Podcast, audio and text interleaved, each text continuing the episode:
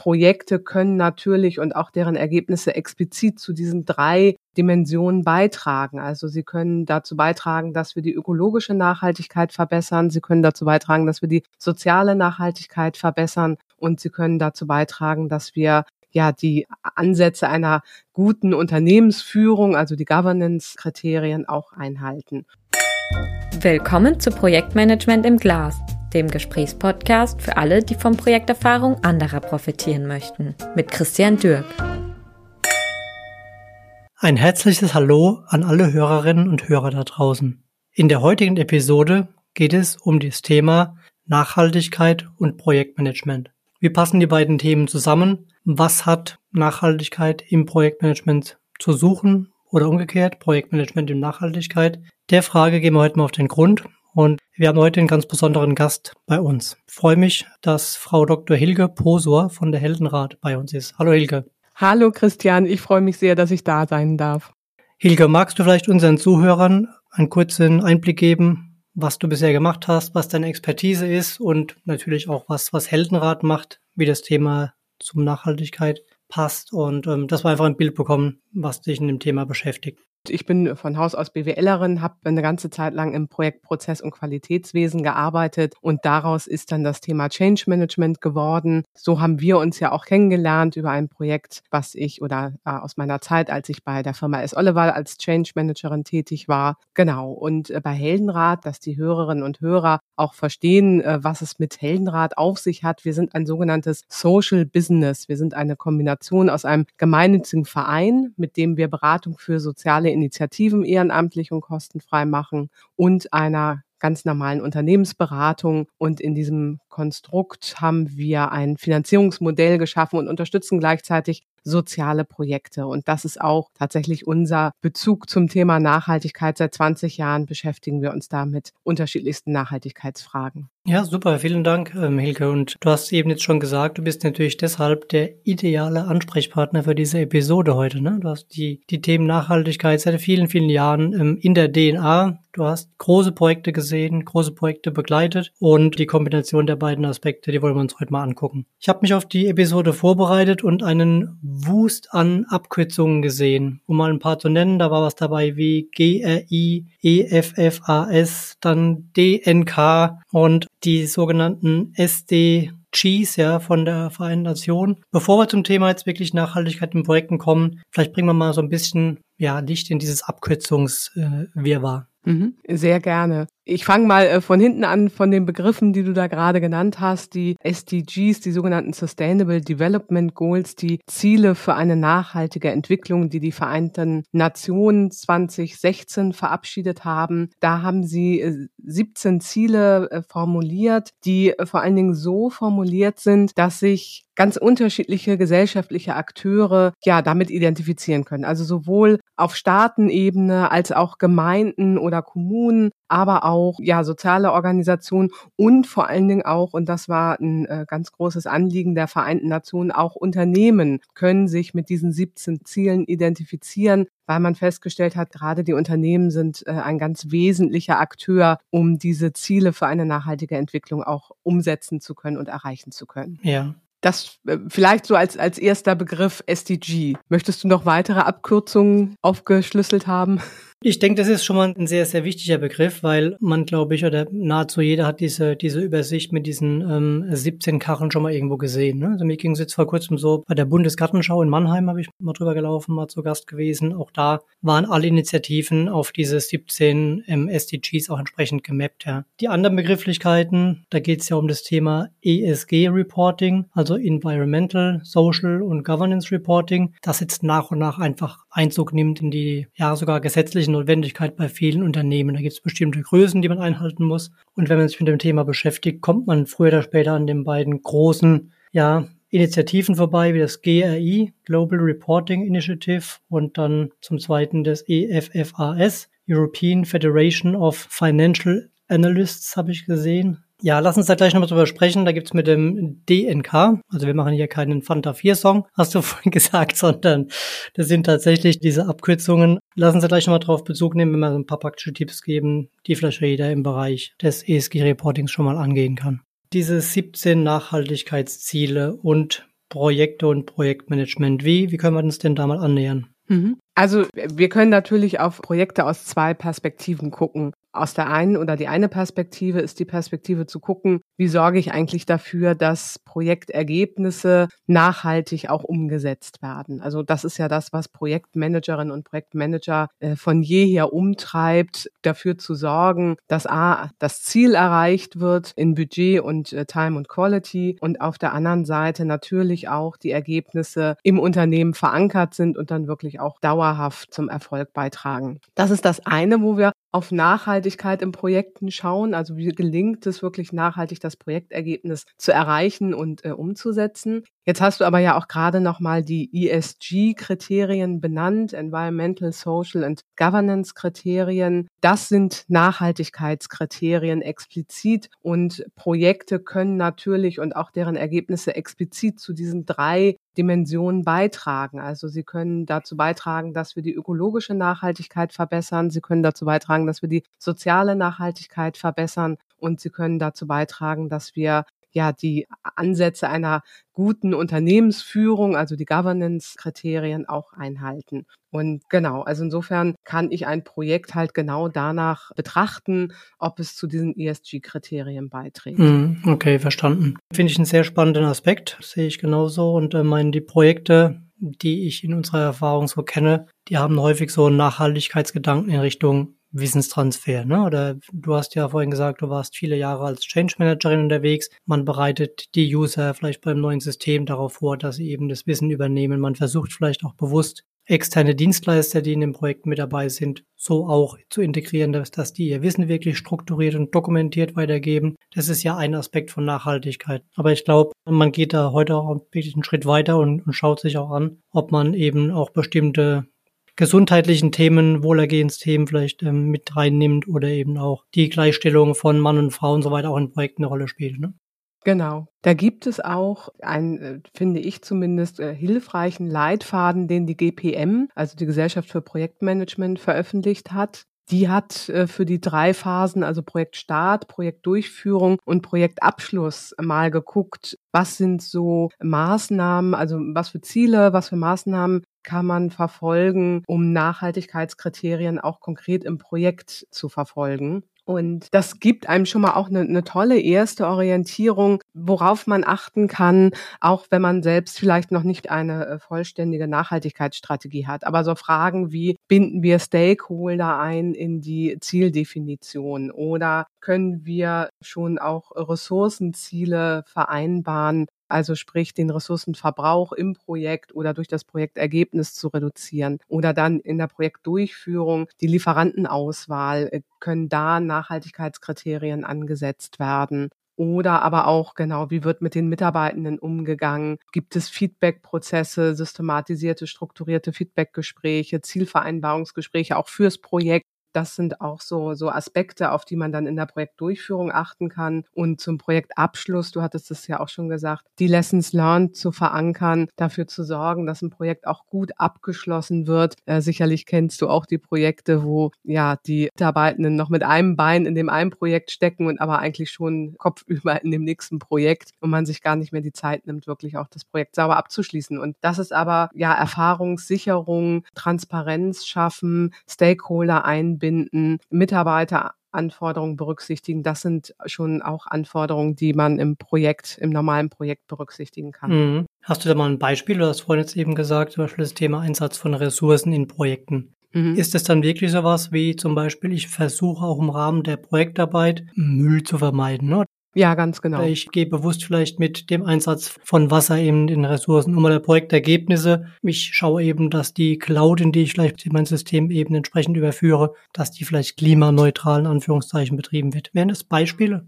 Genau, das sind äh, ganz konkrete Beispiele. Das Abfallthema kommt immer als erstes, äh, aber trotzdem, es ist wichtig, sich auch darüber Gedanken zu machen, genau, wie ist auf dem Projekt Campus? Gibt es da die Möglichkeit, Projekt überhaupt zu trennen? Werden die Mitarbeiterinnen und Mitarbeiter angehalten, vielleicht papierlos zu arbeiten? Sind sie mit vielleicht auch iPads ausgestattet, damit sie tatsächlich sich auch ihre Notizen machen können? Äh, solche Sachen. Auf der anderen Seite natürlich, du weißt, habe äh, viele Digitalisierungsprojekte auch begleitet. Natürlich die Frage, wenn Hardware angeschafft werden muss, kann da vielleicht auf refurbished Geräte zurückgegriffen werden? Oder aber genau das, was du gerade gesagt hast, wie ist der Rechenzentrumsbetrieb organisiert oder der Cloud-Betrieb? Kann ich den mit Ökostrom betreiben und bin dann sofort auch schon klimaneutral? Genau solche Fragen da auch zu stellen. Ja, das wäre jetzt auch genau so ein Aspekt, der diese Kette mal transparent macht. Ne? Als wir uns vorbereitet haben, hast du ja nochmal gezeigt, auch wie ihr in euren Projekten diese 17 ähm, Nachhaltigkeitsziele der Vereinten Nationen auch mappt auf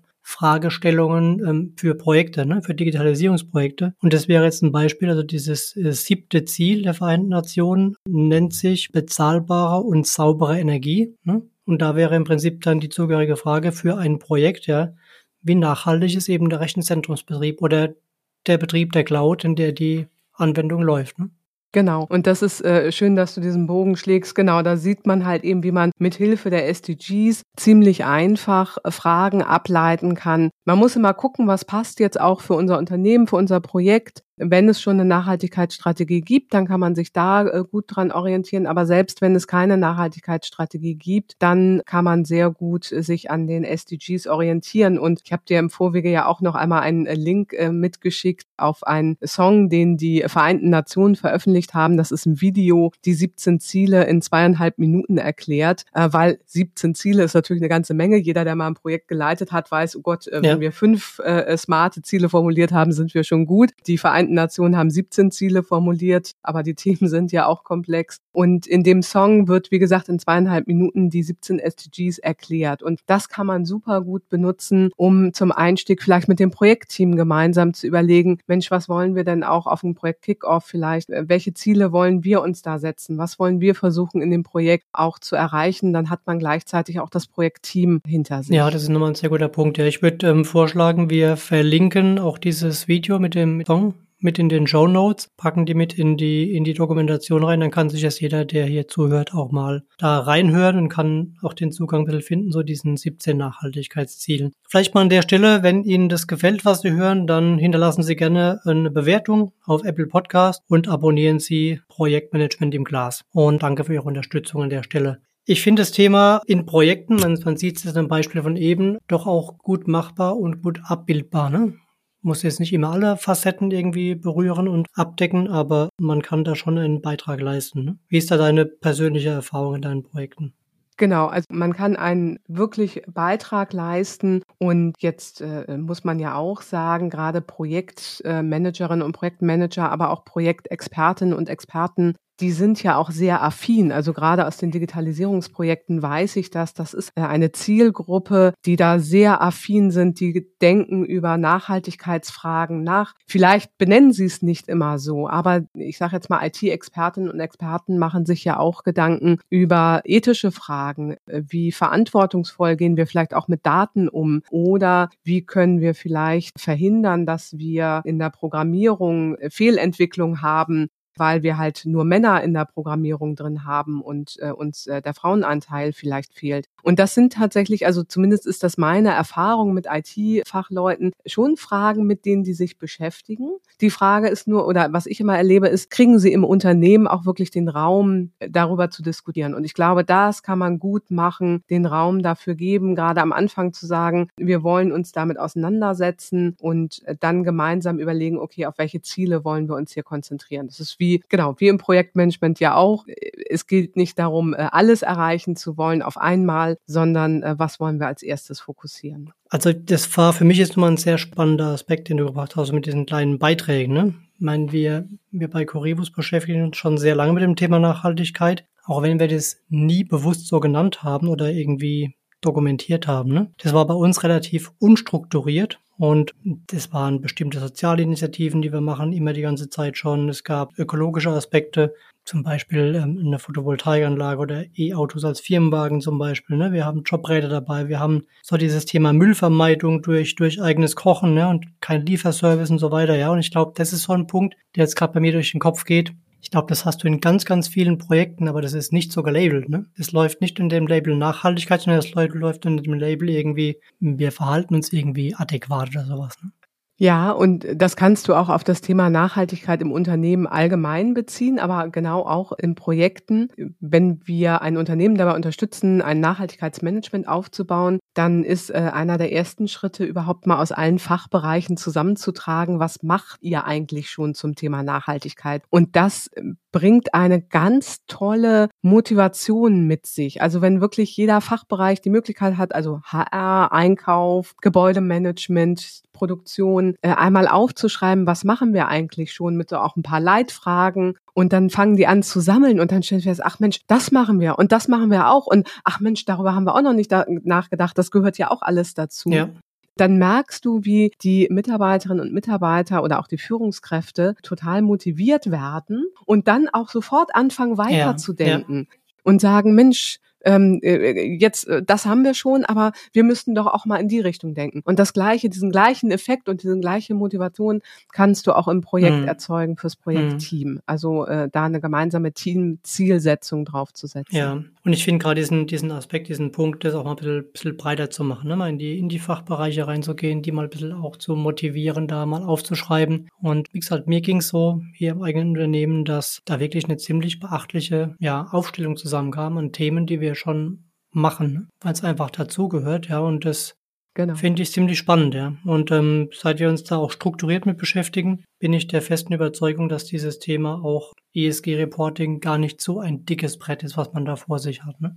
Ja, du hast recht. So dick ist das Brett nicht. Man kann damit gut starten. Aber tatsächlich, es kommen neue EU-Anforderungen auf die Unternehmen zu, um eine weitere Abkürzung mit reinzubringen. Die CSRD, die äh, Corporate Sustainability Reporting Directive. Das ist das EU-Gesetz, die EU-Anforderung an das Thema Nachhaltigkeitsberichterstattung. Also das heißt, damit müssen mehr Unternehmen in der Zukunft einen Nachhaltigkeitsbericht erstellen. Und um einen Nachhaltigkeitsbericht zu erstellen, muss man vorher überhaupt erstmal ein Nachhaltigkeitsmanagement aufgebaut haben, damit man hinterher auch was hat, worüber man berichten kann. Und äh, tatsächlich in der, in der äh, letzten Fassung oder in der äh, vorletzten Fassung, wenn ein Unternehmen wirklich in allen Bereichen, das wird eher für, für große Unternehmen, sehr große Unternehmen der Fall sein, berichten muss, dann sind es insgesamt 1000 sogenannte Datenpunkte oder 1000 äh, Kennzahlen, über die berichtet werden muss. Wow, okay.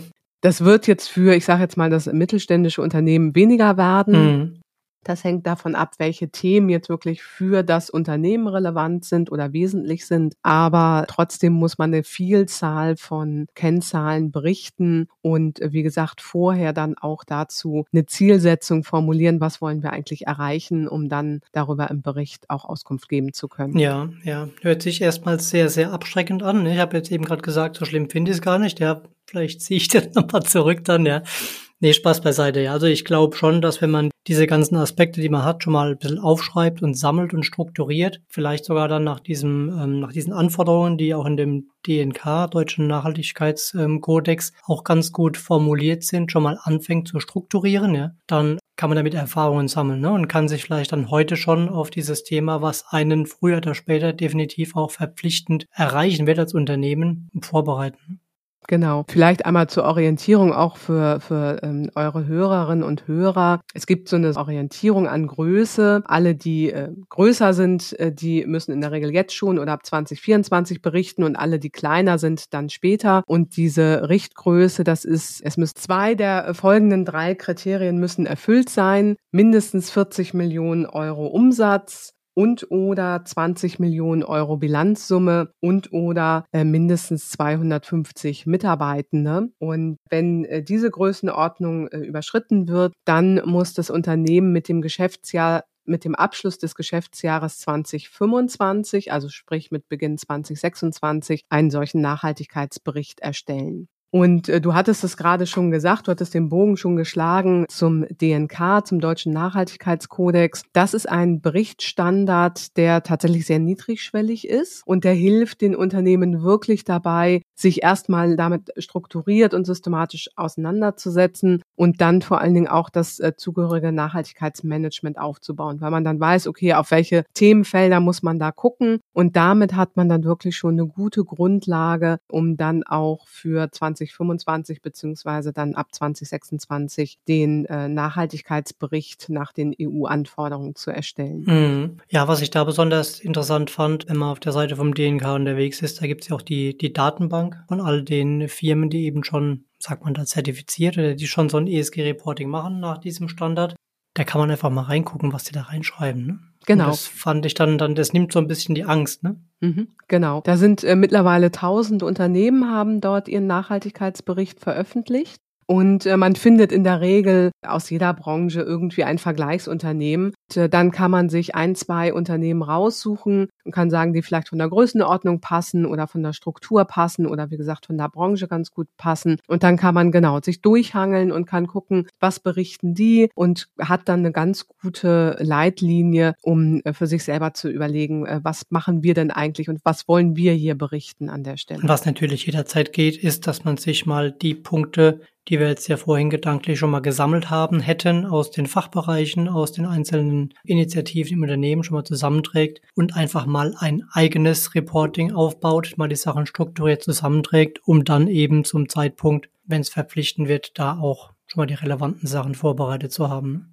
Genau, und das auch wieder im Sinne der Motivation, äh, wenn man dann einmal das erste Mal so einen Bericht erstellt hat. Jeder, der äh, vielleicht auch schon mal mitgewirkt hat, ein Qualitätsmanagementsystem zu zertifizieren, kennt äh, dieses tolle Gefühl, wenn man das das erste Mal geschafft hat. Und genauso ist das hier auch, wenn man das erste Mal dann wirklich den fertigen Bericht in der Hand hat und dann auch noch vom DNK das okay kriegt, dass die, dieser Bericht jetzt den Kriterien genügt oder die Anforderungen erfüllt. Mhm dann ist das ein ganz tolles ja, Teamerlebnis und ja, macht wirklich Spaß, äh, das dann auch als Ergebnis gemeinsam feiern zu können. Mhm. Werde ich durch diese gesetzlichen Vorgaben, die ja, glaube ich, ab 26 auch dann für kleinere Unternehmen kommen und greifen werden, ne? ist das so? Habe ich, glaube ich, vorhin irgendwo gelesen noch, ne?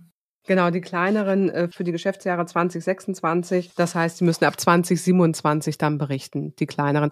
Und wir müssen aber auch dabei berücksichtigen, dass die kleineren Unternehmen ja in der Regel auch in Zulieferbeziehungen zu größeren Unternehmen stehen und die größeren Unternehmen äh, zunehmend dann darauf achten werden, ob auch ihre Lieferanten schon Nachhaltigkeitsforderungen erfüllen. Das heißt, die müssen wiederum, um ihre Kriterien zu erfüllen, auch mit ja, nachhaltigen Lieferanten arbeiten, damit die Lieferkette nachhaltig ist, ja, und Genau. Von daher wird, glaube ich, keines der Unternehmen, auch Dienstleister nicht, der an dem Thema vorbeikommen. Meine Frage von vorhin war im Prinzip, auf die ich hinaus wollte, werden wir durch diesen gesetzlichen Rahmenvorgaben dazu gezwungen, quasi nachhaltiger zu sein, nachhaltiger sein zu müssen? Mhm. Auf jeden Fall ist das das Ziel, was dahinter steht. Und jeder, der sich schon mal mit einem Managementsystem beschäftigt hat und das Nachhaltigkeitsmanagementsystem und die Regularien zielen darauf ab, dass es einen Prozess der kontinuierlichen Verbesserungen gibt. Mhm. Und wenn das tatsächlich gelingt, und wie gesagt, ich schlage gerne den Bogen immer wieder zum Qualitätsmanagementsystem oder aber auch ein gutes gelebtes Projektmanagementsystem. Genau weiß, äh, das sind Systeme, die davon leben, dass dieser kontinuierliche Verbesserungsprozess umgesetzt wird und sich die Systeme kontinuierlich weiterentwickeln. Und genau das soll mit einem Nachhaltigkeitsmanagement auch erreicht werden. Und wenn das funktioniert, wenn das gelebt wird, dann kann man wirklich sagen, wir werden alle nachhaltiger. Ja. Mhm. Ja, sehe ich auch so. Ne? Ich meine, auf der einen Seite ist es halt wirklich so ein vermeintlich großes Bürokratiemonster, was da jetzt durch die Gegend läuft gerade. Aber wie gesagt, ich habe mich auch viel intensiver mit dem Thema beschäftigt. Auch unser Kontrollgremium, der Aufsichtsrat, hat es erstmalig da ähm, auch mal den Finger draufgelegt und er erstellt auch gerade ein ESG-Reporting für uns. Und tatsächlich ist es erstmal sehr plausibel und eingängig, was da kommt. Von daher kann ich ja jeden ermuntern, sich mal mit zu beschäftigen und mich sagt, so schlimm ist es oder scheint es gar nicht zu sein, ja. Und auch, genau, du hast gerade nochmal auch äh, gesagt, äh, der Aufsichtsrat hat danach gefragt, äh, Kunden fragen danach. Investoren fragen danach, weil die werden danach bewertet, ob sie nachhaltig investieren. Versicherer genauso. Ähm, das heißt, das Thema ist im Moment wirklich aus ganz unterschiedlichen Richtungen relevant. Also man kann nicht sagen, ach, das ist ja nur die EU und was die sich wieder überlegt haben, sondern wirklich aus ganz unterschiedlichen Richtungen wird ein Unternehmen damit konfrontiert. Ähm, Fachkräfte auch. Wir hatten vorhin ja schon die Mitarbeiterinnen und Mitarbeiter im Projekt angesprochen, die da auch hochsensibel sind. Also insofern aus unterschiedlichsten Richtungen ist das Thema für die Unternehmen relevant. Und was wir auch alle berücksichtigen müssen, wir lernen alle aktuell. Wir wissen alle nicht genau, wie 100 Prozent nachhaltiges Leben und Wirtschaften funktioniert. Soweit sind wir noch nicht, aber wir lernen alle miteinander. Die Unternehmen, denen es gelingt, dann wirklich auch mit den Stakeholdern gemeinsam ja, sich weiterzuentwickeln, die werden hier auch in der Zukunft einen deutlichen Vorteil haben. Und diesen Bogen möchte ich gerade nochmal schlagen, weil wir kennen das aus dem Projektmanagement, die Rolle der Stakeholder. Ne? Wir machen eine Stakeholder-Analyse ja. im Projekt, bewerten, welchen Einfluss haben die, welches Interesse haben die am Projekt. Und die Rolle der Stakeholder wird für das Nachhaltigkeitsmanagement in der Zukunft noch deutlich zunehmen. Das heißt, diese Kompetenz, die da auch Projektmanagerinnen und Projektmanager haben, ein Gefühl dafür zu haben, Stakeholder einzubinden, mit Stakeholdern in den Dialog zu gehen, interne und externe, das ist eine Kompetenz, die wir künftig auch verstärkt im Nachhaltigkeitsmanagement brauchen. Genau. Um da jetzt den Bogen zurück zu unserem eigentlichen Thema zu schlagen, nämlich Projektmanagement und Nachhaltigkeit. Ich meine, wir sind schon relativ weit fortgeschritten in der Episode. Lass uns mal die wichtigsten Punkte da nochmal, nochmal rausziehen. Ja, was hat Nachhaltigkeit in Projekten zu suchen? Wie passen die beiden Themen zusammen? Ja, die wichtigsten Punkte sind aus meiner Sicht sowohl dafür zu sorgen, das Ergebnis nachhaltig zu verankern, also dafür zu sorgen, dass es einen Wissenstransfer gibt, dass Lessons learned gesammelt werden, aber auf der anderen Seite auch zu gucken, und wir hatten es gesagt, niedrigschwellig auch äh, zu gucken, wie können wir Nachhaltigkeitskriterien, also die ESG-Kriterien erfüllen. Das ist äh, aus meiner Sicht die Verbindung zwischen Projektmanagement und Nachhaltigkeit. Mhm, sehr gut, ja. Auch das Thema nochmal Wissenstransfer, habe ich, haben wir eben nochmal gesagt, ja, auch zu sagen, die Ergebnisse und auch die Erfahrungen aus dem Projekt werden irgendwo konserviert und können bei weiteren Projekten wieder, wieder zu Rate gezogen werden. Ne? Das ist so ein Punkt, den ich immer wieder und seit vielen, vielen Jahren sehe. Man fängt immer gefühlt wieder bei Null an. Ne? Man macht ein Projekt, schließt es ab, es gab viel Tränen, es gab natürlich zum Schluss eine große Party, weil es funktioniert hat, ja. Aber beim nächsten Projekt, ja, fängt man von vorne an und macht alles das gleiche nochmal mit den Tränen, mit der Party, ja. Aber das kann man vermeiden, ne? Und das ist für mich auch ein ganz wichtiger Aspekt im Bereich Nachhaltigkeit. Genau, und der Nachhaltigkeitsgrundgedanke hilft da natürlich auch wieder, weil wir im Nachhaltigkeitsmanagement ja mit Ressourcen schonend umgehen wollen und auch Wissensressourcen wollen schonend genutzt werden und weiterverwendet werden. Insofern hast du natürlich total recht. Sehr schön. Ich würde vorschlagen, wir, wir packen auch diese Punkte, die Zusammenfassung der, der Aspekte ähm, Nachhaltigkeit im Projektmanagement nochmal mit in die Show Notes rein. Und es gilt natürlich wie immer, wer Fragen hat, wer ähm, Anmerkungen hat, gerne kurz kommentieren oder eine E-Mail schreiben an podcast.corivus.de. Stelle auch gerne in Kontakt zu, zu dir, Hilke, wenn es weiterführende Fragen gibt zu den ganzen mal, Nachhaltigkeitsthemen, Begrifflichkeiten, vielleicht auch das Thema ähm, Reporting, Aufbau und so weiter. Ja, da stehst du bestimmt auch gerne zur Verfügung.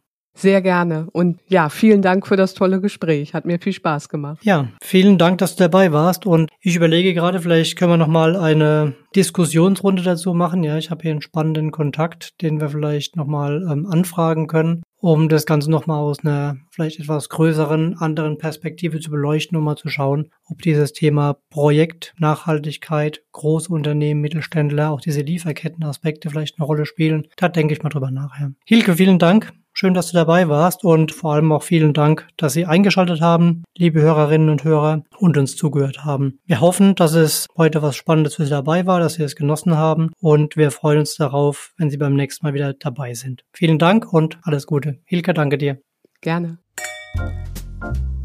Der Podcast wurde Ihnen präsentiert von Corivus. Wir drehen Projekte.